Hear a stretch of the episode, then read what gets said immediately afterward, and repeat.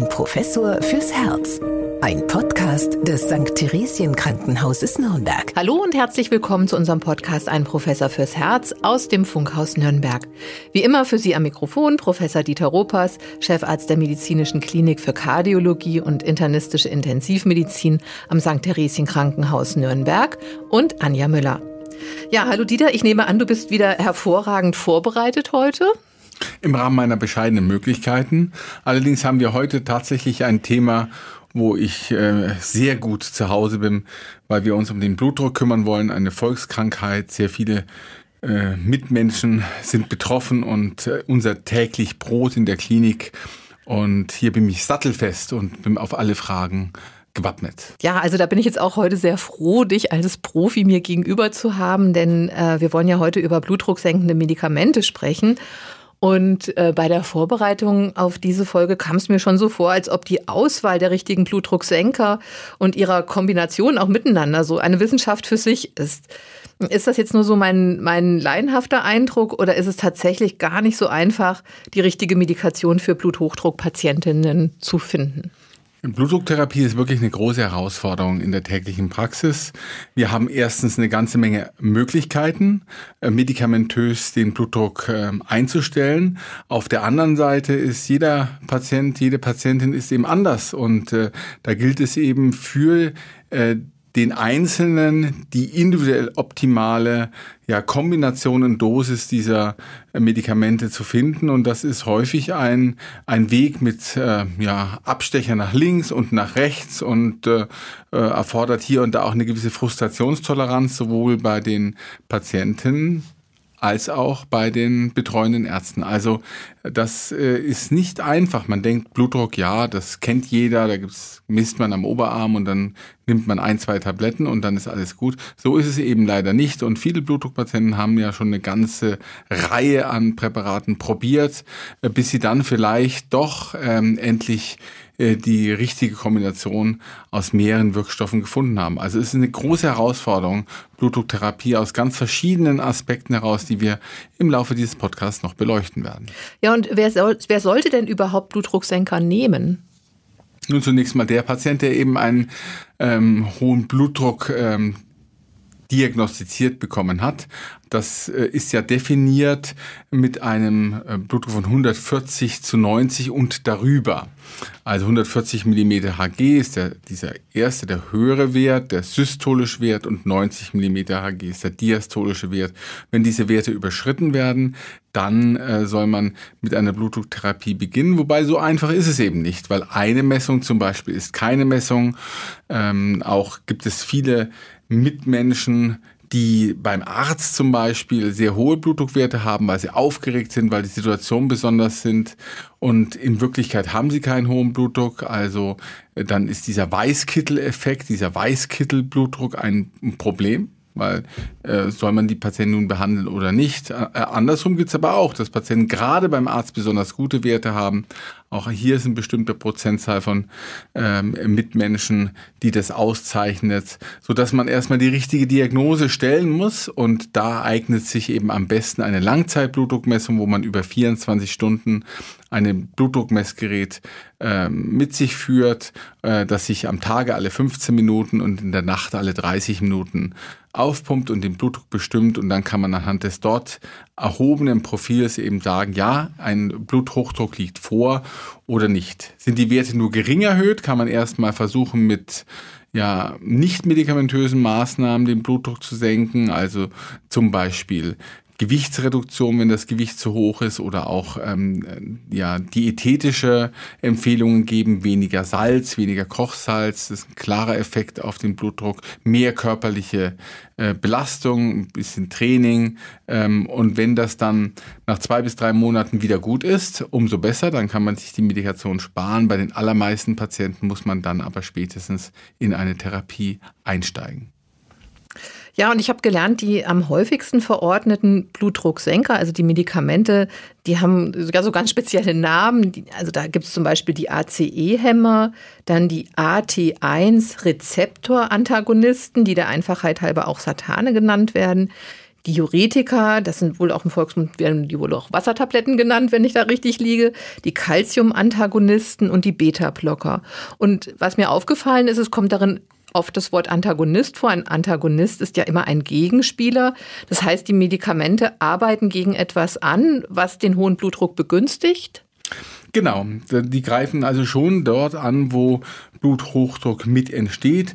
Nehmen wir die ACE-Hämmer und die Satane, das ist letztlich eine äh, Gruppe oder zwei Gruppen von Medikamenten, die zur gleichen Familie gehört, nämlich zu den Renin, Aldosteron, Angiotensin ähm. Also das ist ein System, wo äh, das es im Körper physiologischerweise gibt, das sehr viel Sinn hat, wo eben die Niere äh, den Blutdruck steuert. Die Niere braucht einen gewissen Blutdruck, um gut zu funktionieren. Und wenn die den Eindruck hat, äh, mein Blutdruck ist zu niedrig, dann sendet die äh, Niere Hormone aus, die dann eben dazu führen, dass der Blutdruck steigt. Und dieses RAS-System, dieses Renin, Angiotensin, Aldosteron-System ist bei Bluthochdruckpatienten häufig hochreguliert. Und mit diesen beiden Medikamenten, den ACE-Hämmern oder den Satanen, man sollte die Präparate nicht gleichzeitig geben, weil sie eben aus der gleichen Familie kommen, kann man diese Hochregulierung ein bisschen ähm, abdämpfen. Oder zum Beispiel, und das wird halt durch die physiologischen Blutvolumen ähm, etwas reduzieren und damit auch über bestimmte Anpassungsprozesse eben dazu führen, dass der Blutdruck sinkt. Der Effekt der wassertreibenden Medikation ist abhängig vom verwendeten Präparat, denn ähm, da gibt es auch verschiedene Wirkstoffklassen innerhalb dieser wassertreibenden Medikamente, ganz unterschiedlich. Es gibt da die sogenannten Mineralkortikoid-Antagonisten, die haben einen sehr hohen Effekt auf die Blutdrucksenkung und dann gibt es äh, eher milde wassertreibende Medikamente, wo der Effekt gering ist. Also auch da gibt es noch Untergruppen, die man auch noch berücksichtigen muss.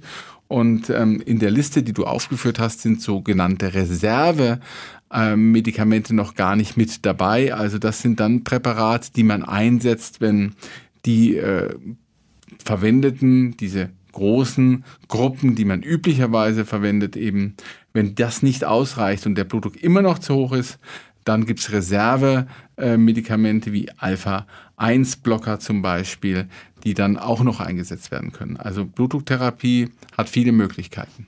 Also du würdest auch sagen, das sind bewährte Medikamente, die gibt es schon lange, die sind schon lange auf dem Markt und auch eingesetzt? Ja, die ACE-Hämmer und die Beta-Blocker und die Calcium-Antagonisten, die gibt es schon seit wir haben mehr als ein halbes Jahrhundert für die Blutdrucktherapie. Ähm, und äh, es gibt da auch neuere Entwicklungen, aber so super neu muss man sagen, ähm, ist es dann am Ende des Tages doch nicht. Also die Satane, nehmen wir die zum Beispiel, äh, die äh, hat man entwickelt, weil eben ähm, man gesehen hat, dass unter den ACE-Hämmern Nebenwirkungen aufgetreten sind, insbesondere so ein leichtes Husten, chronisch. Äh, das hat was mit der Wirkung der ACE-Hämmer zu tun, die eben dann diese Nebenwirkung bei ja immerhin 10, 15 Prozent der Menschen provozieren. Und dann hat man eine Medikamentengruppe entwickelt, die Satane, die genau diese Nebenwirkung nicht hat. Also, aber so grundlegend neue Entwicklungen an der Blutdrucktherapie gibt es auf der äh, pharmakologischen, auf der medikamentösen Seite eigentlich nicht. Und diese Kombinationstherapie, dass man eben äh, mehrere Medikamente davon oder eins oder zwei miteinander kombiniert, ist das eine neue Entwicklung oder hat man das auch schon immer so gemacht? Und nimmt man da jetzt fünf Tabletten auf einmal oder wie trifft man da eine Auswahl? Also das ist auch ein Thema, wo sich sehr viel geändert hat, immer mal wieder in die eine und in die andere Richtung in den letzten ähm, Jahrzehnten. Tatsächlich ist es so, dass man eben gesehen hat, dass wenn man mit verschiedenen ähm, Effekten oder viel, wenn man verschiedene Medikamente nimmt bei den bekannten Gruppen, die eben ähm, an verschiedenen Punkten angreifen, ähm, dass man dort einen ähm, schnelleren, wirkungsvolleren Effekt auf die Blutdrucksenkung hat, als wenn man eben mit einem Präparat beginnt, das eine Wirkung hat, ja, und dieses Präparat dann langsam in der Dosis steigert. Es gibt ja verschiedene Möglichkeiten. Man könnte ein Präparat nehmen, in der Dosis langsam oder schneller steigen ähm, lassen. Dann hat man allerdings das Problem, dass es vielleicht nicht ausreicht und der Patient ist vielleicht ähm, ja frustriert darüber, dass trotz der Therapie es nicht viel besser wird. Und wenn man das dann höher dosiert, dass man dann natürlich die Wahrscheinlichkeit auch für Nebenwirkungen steigert. Da ist es dann, und das hat sich in den letzten Jahren so gut etabliert, vielleicht sinnvoller, dass man zwei verschiedene äh, Familien, also zwei Vertreter aus verschiedenen Medikamentengruppen miteinander kombiniert, damit auch zwei verschiedene ähm, ja, Einflüsse hat auf die Blutdrucktherapie und das in eher niedriger Dosis. Da erreicht man denn eben oft eine relevante Blutdrucksenkung, hat aber nicht das Risiko der Nebenwirkungen der einzelnen Präparate. Also diese Kombinationstherapie hat ähm, aus ja, wissenschaftlicher Sicht Sinn, ja, auch von der Effektivität her. Und was dann noch dazu kommt, und das ist eben ganz wichtig bei der Blutdrucktherapie, wie bei jeder anderen medikamentösen Therapie, Heute sind diese Präparate miteinander verbunden in einer Tablette. Also man hat oft Calcium-Antagonisten, zum Beispiel und Satane, zusammen in einer Tablette, die beiden Wirkstoffe vereint. Und das bedeutet für den Patienten, dass er eben weniger Tabletten nehmen muss. Und ähm, je weniger die Patientenzahl, die Tablettenzahl ist, desto höher ist die Bereitschaft der Patienten, das dann einzunehmen. Auch über die Zeit, weil viele Patienten verlieren im Laufe der Zeit die Lust. Wenn sie sehr viele Tabletten nehmen, irgendwann wird dann mal was weggelassen. Aber diese Kombinationspräparate aus zwei oder sogar drei Wirkstoffen, ähm, die erhöhen diese äh, Zuverlässigkeit der Patienten, was die Medikamententreue betrifft. Wir nennen das Compliance. Mhm. Aber das hattest du ja auch schon mal in einer früheren Podcast-Folge angesprochen, dass wenn man dann Blutdrucktabletten nimmt und hatte die ganze Zeit Bluthochdruck, dann ist man ja auch erstmal wie so gebremst oder fühlt sich so. Als Arzt macht man sich da nicht beliebt mit der Blutdrucktherapie. Meistens fühlen sich die Patienten, die vorher vielleicht auch länger einen hohen Blutdruck hatten ähm, und darunter eben ihr tägliches Leben gut bewältigt haben, so eine gewisse Antriebstemperatur hatten mit dem Blutdruck.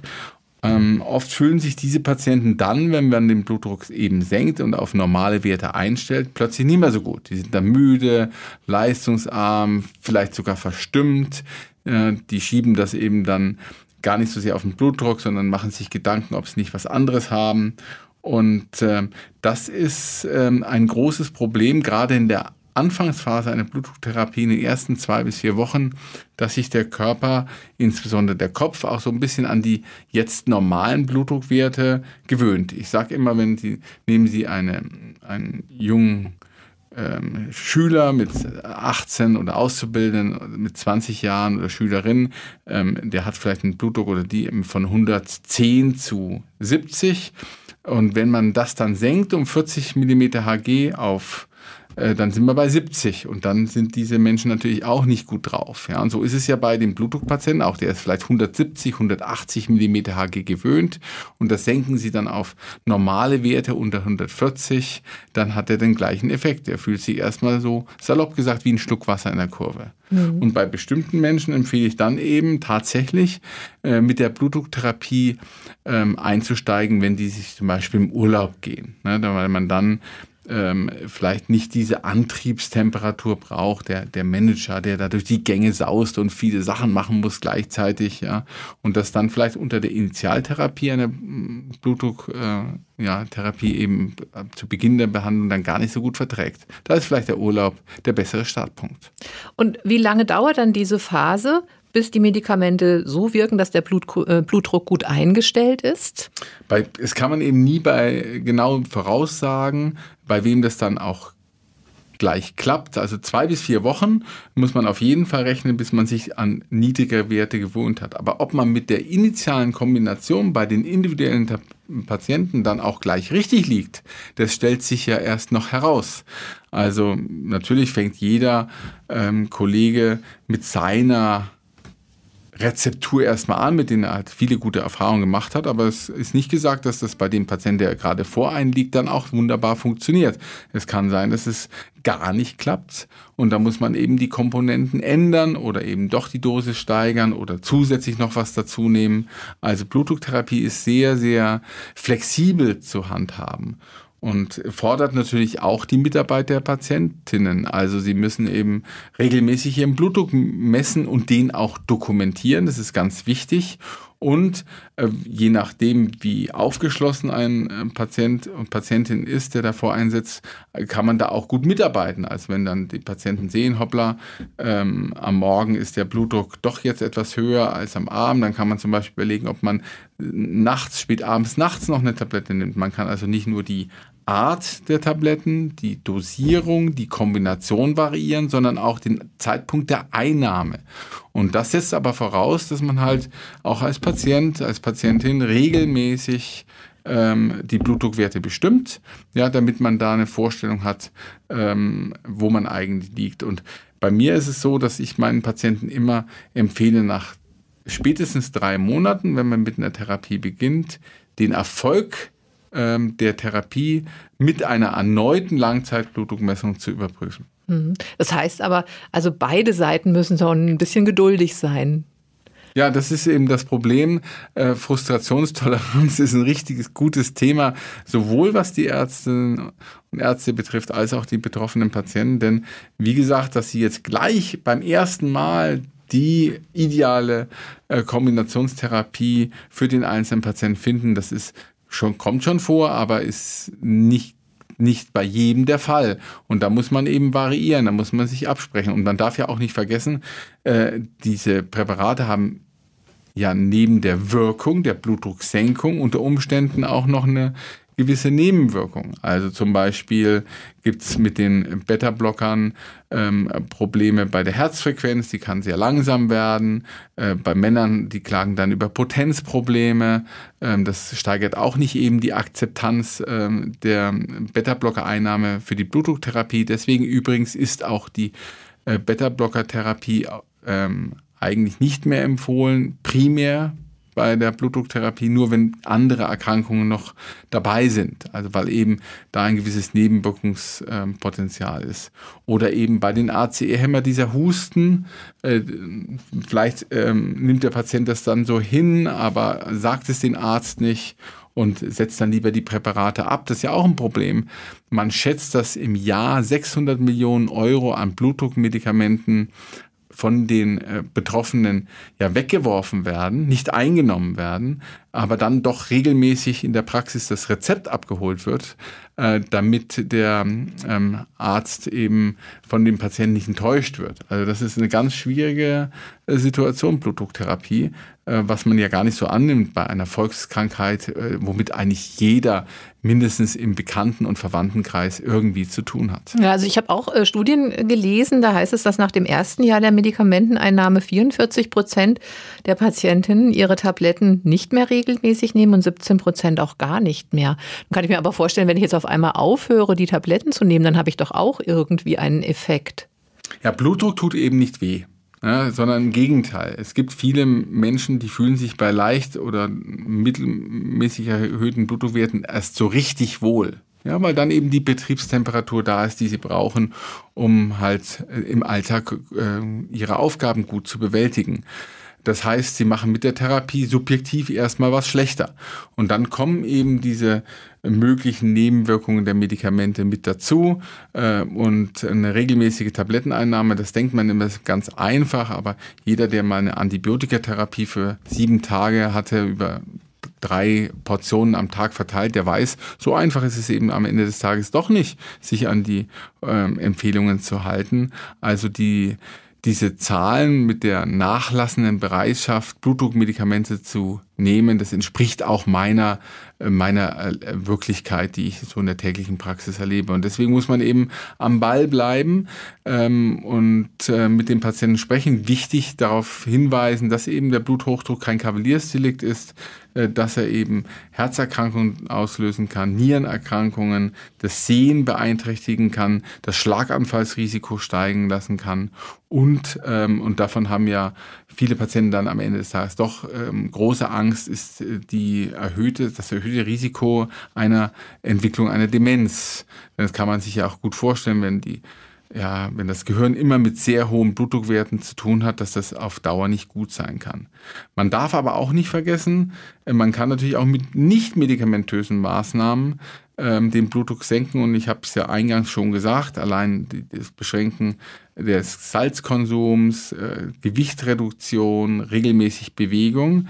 Da gibt es gute Arbeiten, dass sie da 10 bis 15 Millimeter Hg allein mit diesen drei Maßnahmen den Blutdruck senken. Und damit haben sie schon ein, eine Tablette weniger. Oder wenn sie knapp erhöhte Blutdruckwerte haben, brauchen sie sie gar nicht mehr zu behandeln. Also auch diese nicht medikamentösen Dinge sollte man beachten. Und dann, auch das wird häufig vergessen, gibt es für den Blutdruck ja auch noch Auslöser, äh, die, wenn man die ausschalten kann, dann auch wieder zu einer Normalisierung oder auf jeden Fall Verbesserung der Blutdrucksituation führen. Also der Klassiker sind eben Medikamente, die man gerne nimmt, wenn man ja Schmerzen in den Gelenken hat, in den Muskeln, in den Knochen, also Ibuprofen, Voltaren, Diclofenac, äh, das sind so Präparate, die den Blutdruck nach oben bringen. Das heißt, wenn der Patient das einnimmt, zum Teil sind die, diese Medikamente ja auch rezeptfrei erhältlich. Ähm, dann kann man als, als Arzt, als Ärztin Blutdrucktherapie äh, betreiben, solange man möchte. Man wird nie gute Werte erreichen. Das müssen die Patienten wissen. Oder Schlafapnoe-Syndrom, also ein Patient, der nachts Aussetzer hat, ähm, was den ganzen Organismus stresst, weil die Sauerstoffsättigung abfällt. Solche Patienten haben häufig einen Bluthochdruck, den man ganz schwer behandeln kann. Also auch diese Dinge, äh, die muss man äh, zwingend mit äh, dem Patienten besprechen. Das wissen viele nicht. Mhm. Also es ist ja eben auch so, dass der ein oder andere dann vielleicht auch sagt, also jetzt muss ich ja dann ein Leben lang diese Tabletten nehmen. Und ähm, denn es ist ja nicht so, dass wenn der Blutdruck dann erfolgreich eingestellt ist und äh, man hat die Medikamente eine Zeit lang genommen, dass dann sozusagen der Blutdruck geheilt ist. Ja, leider ist es eben so, dass Patienten oft zu spät kommen.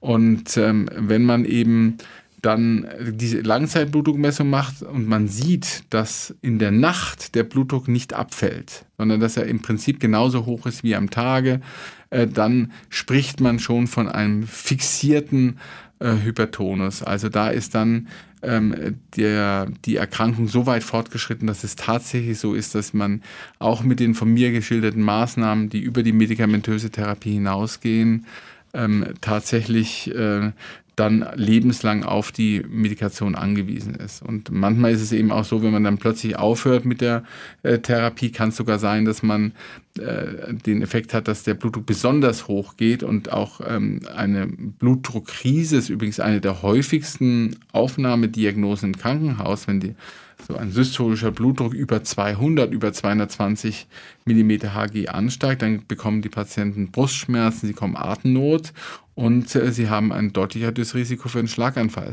Diese hypertensive Krise ist ein Problem und die tritt eben ganz gerne dann auf, wenn äh, Patienten ad hoc ganz plötzlich unvermittelt ihre Medikamente von einem Tag auf den anderen absetzen oder einfach ja vergessen haben, äh, sich die Tabletten zu holen und dann am Freitagabend da stehen und keine Tabletten mehr haben und dann am Samstag geht der Blutdruck durch die Decke. Mhm. Zum Schluss möchte ich aber auch noch mal ähm, ein bisschen, äh, ja, äh, sage ich jetzt mal, an, an die Kritik zur massenhaften Verordnung von Blutdrucksenkern gehen. Da gibt es auch eine Studie, die besagt, dass Patientinnen mit mildem Bluthochdruck von Blutdrucksenkern gar nicht profitieren. Also im Gegenteil, man würde sie da unnötigerweise den Nebenwirkungen aussetzen. Denn du hast ja gesagt, es gibt auch Nebenwirkungen, die manchmal gar nicht so unerheblich sind. Ähm, ja, man hat also da zum Beispiel 1000 Frauen und Männer miteinander verglichen, bei denen eine Gruppe blutdrucksenkende Medikamente bekommen hat und die andere einfach ein Placebo, also was Unwirksames, aber die haben vielleicht gedacht, dass das ein Medikament ist. Ähm, und es zeigten sich da jetzt keinerlei signifikante Unterschiede. Das ist ja auch immer ein Kritikpunkt, der auch kommt, dass das eben ein äh, dass das eben Arzneimittel sind, die ja der Pharmaindustrie viel Geld bringen. Ähm, ja, wie stehst du zu dieser Studie auch oder zu dieser Kritik? Na gut, also es gibt natürlich sehr viel mehr und sehr viel größere Studien in den letzten 50 Jahren, die klar gezeigt haben, dass es eine direkte Zusammenhang gibt zwischen auch nur geringen Erhöhungen des Blutdrucks und dem Auftreten von Herz-Kranzgefäßerkrankungen, von Schlagfällen, äh, Schlaganfällen, von Verschluss, peripherer Verschlusskrankheit, äh, von Nierenschwäche. Also da ist, es ist sozusagen äh, ein nahezu linearer Zusammenhang. Und eine Studie, die bei 1000 äh, Patienten in zwei Armen durchgeführt worden ist und deren Beobachtungszeitraum auch nicht so lange ist, ist da nicht aussagekräftig. Also die Evidenz, die Datenlage ist kristallglasklar. Ähm, man soll den Blutdruck ähm, einstellen. Ähm, es ist allerdings schon so, dass man gewisse Dinge beachten muss. Äh, es, tatsächlich ist es eben so, es gibt dann unter der Therapie auch zu niedrige Blutdruckwerte. Also wenn zum Beispiel ein älterer Mensch dann äh, immer wieder Blutdruckwerte unter 120 hat oder gar unter 110, dann kommt es wieder verstärkt zu auch ähm, relevanten ähm, Ereignissen wie zum Beispiel ein Schlaganfall, weil einfach das Gehirn dann nicht mehr ausreichend durchblutet ist. Also da muss man eben aufpassen. Deswegen ist Kontrolle äh, so wichtig und eben auch ja situative Aspekte sind eben wichtig unter der Blutdrucktherapie. Also wenn wir zum Beispiel im Sommer sehr heiße Temperaturen haben und die Patienten zu wenig trinken, dann können solche Blutdruckmedikamente dazu führen, dass der Blutdruck so niedrig wird, ja, dass die äh, Patienten vielleicht kollabieren oder bewusstlos werden. Oder dass unter der Blutdrucktherapie bei gleichzeitig zu wenig Flüssigkeit die Nieren ihre Arbeit einstellen. Also da gibt es natürlich schon Aspekte, wo man als ja etwas kritischer Mensch gegenüber Medikation sagen kann, ja, ähm, das sind für mich Argumente, wo ich sage, möchte ich eigentlich nicht so gerne nehmen. Aber ähm, es ist halt so klar, ähm, wie es nur sein kann, dass äh, der Bluthochdruck ähm, ein ganz, ganz relevanter Risikofaktor ist. Und nochmal ist äh, die erhöhten Ereignisse fangen bereits bei 130 an. Und bei 140 ist es ganz klar, wenn darüber hinaus die Blutdruckwerte dauerhaft zu hoch ist, dass man eben ein erhöhtes kardiovaskuläres Risiko hat. Interessanterweise hat man gerade jetzt vor na, ein, zwei Wochen neue europäische Blutdruck Therapieleitlinien herausgebracht, wo man das Blutdruckziel, das man handeln soll, wenn man Medikamente nimmt, wieder auf unter 140 gesetzt hat. In den Leitlinien davor hat man ähm, 120 bis 130 als Blutdruckziel vorgegeben, aber man hat eben gesehen, dass dann doch der eine oder andere über das Ziel hinausgeschossen ist und so ist man jetzt wieder etwas moderater, auch etwas pragmatischer, weil diese Werte werden auch leichter erreicht und dann sind die Patienten zufrieden und happy und der Arzt ist happy. Also das ist auch ein Grund, warum man jetzt etwas moderater die Blutdruckziele wieder äh, definiert hat. Da muss man aber sagen, ähm, das äh, Konstante ist der Wechsel. In den letzten 20 Jahren haben wir ganz oft unterschiedliche Therapieempfehlungen erleben dürfen. Ich denke 140 zu 90, das ist das, was Sie sich äh, zu Hause merken sollten. Und da müssen wir einfach hin, ob einem das nun gefällt oder nicht. Aber nochmal, Sie haben als Betroffener durchaus Möglichkeiten, auch jenseits der Tablettentherapie hier Ihren Blutdruck gut einzustellen. Mhm. Und äh, wenn ich das jetzt höre, ich habe es jetzt auch verstanden, es war gar nicht so kompliziert, wie ich es anfangs befürchtet habe.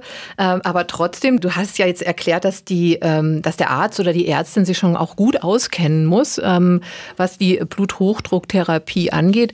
Äh, ist da jetzt die hausärztliche Praxis eine gute Anlaufstelle zuerst oder gibt es auch Spezialistinnen, die sich äh, schwerpunktmäßig mit dem Bluthochdruck beschäftigen? Auf jeden Fall ist der Hausarzt, die Hausärztin die primäre Anlaufstelle. Die äh, Erkrankung ist so häufig. Wir haben ja drei von vier Menschen über 70, die einen Bluthochdruck haben. Da ist die äh, das Vorhandensein des normalen Blutdrucks eher schon die Ausnahme. Äh, deswegen kann eigentlich jeder Hausarzt äh, Blutdrucktherapie eigentlich ganz gut umsetzen. Der kennt die Patienten gut, der kennt die Begleiterkrankungen gut und ähm, ist dann eigentlich der primäre Ansprechpartner auf jeden Fall.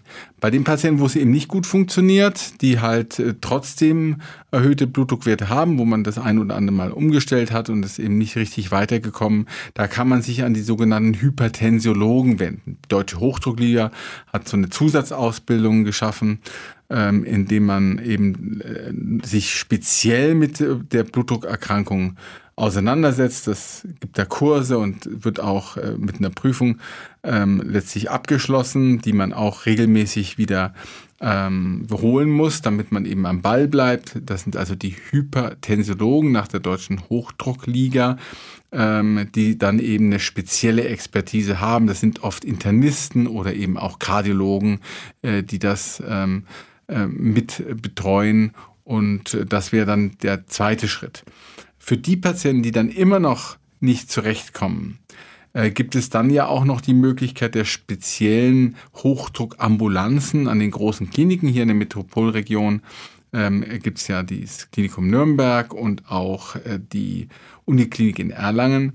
Und dort werden eben die ja, die Patienten nochmal aufgerollt, salopp gesagt. Das heißt, die ganze Anamnese wird erhoben, alle Medikamente nochmal erfasst, die versucht worden sind.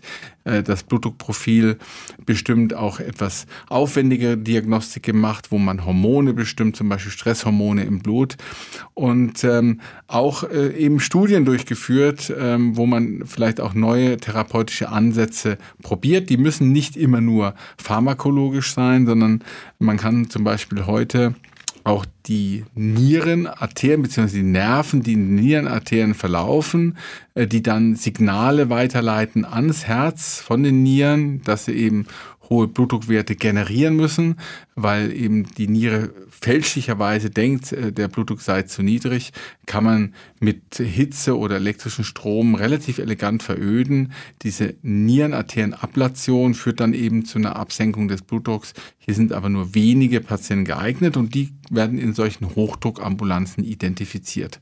Also das wäre dann der dritte Schritt, aber ganz klar, äh, zunächst mal ähm, ist der, der erste Ansprechpartner immer die Hausärztin, der Hausarzt. Mhm.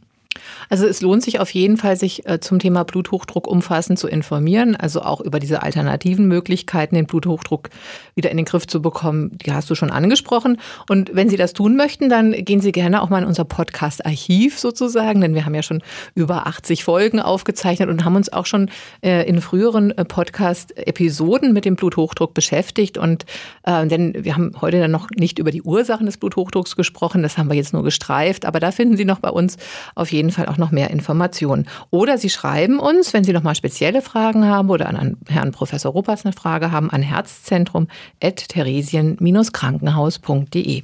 Ja, vielen Dank, äh, Dieter, für deine umfangreichen Informationen auch wieder zu diesem etwas spezielleren Thema.